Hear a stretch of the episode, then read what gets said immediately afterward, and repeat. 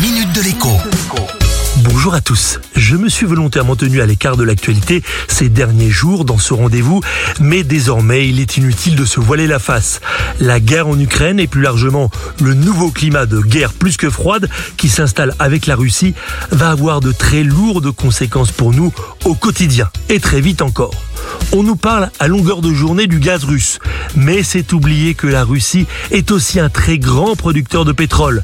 Sa mise à l'écart potentiel des marchés mondiaux du pétrole ne fera que renchérir le prix du baril.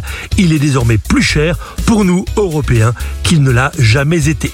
Conséquence, les choses à la pompe ne sont pas prêtes de s'améliorer, bien au contraire. Quant au prix du gaz, eh bien, il risque de rester durablement cher comme jamais. Ce n'est pas que du pétrole ou du gaz. On le sait peu, mais depuis les sanctions imposées par l'Union européenne à ce pays en 2014, il s'est réformé en profondeur pour ne plus souffrir des embargos européens. Résultat, de dépendante pour nourrir sa population, la Russie est désormais un des géants de l'agriculture mondiale.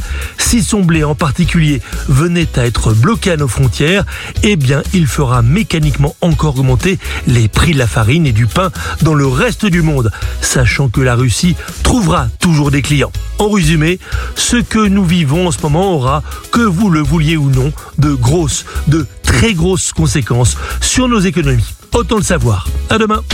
La minute de l'écho avec Jean-Baptiste Giraud sur radioscoop.com et application mobile Radioscoop.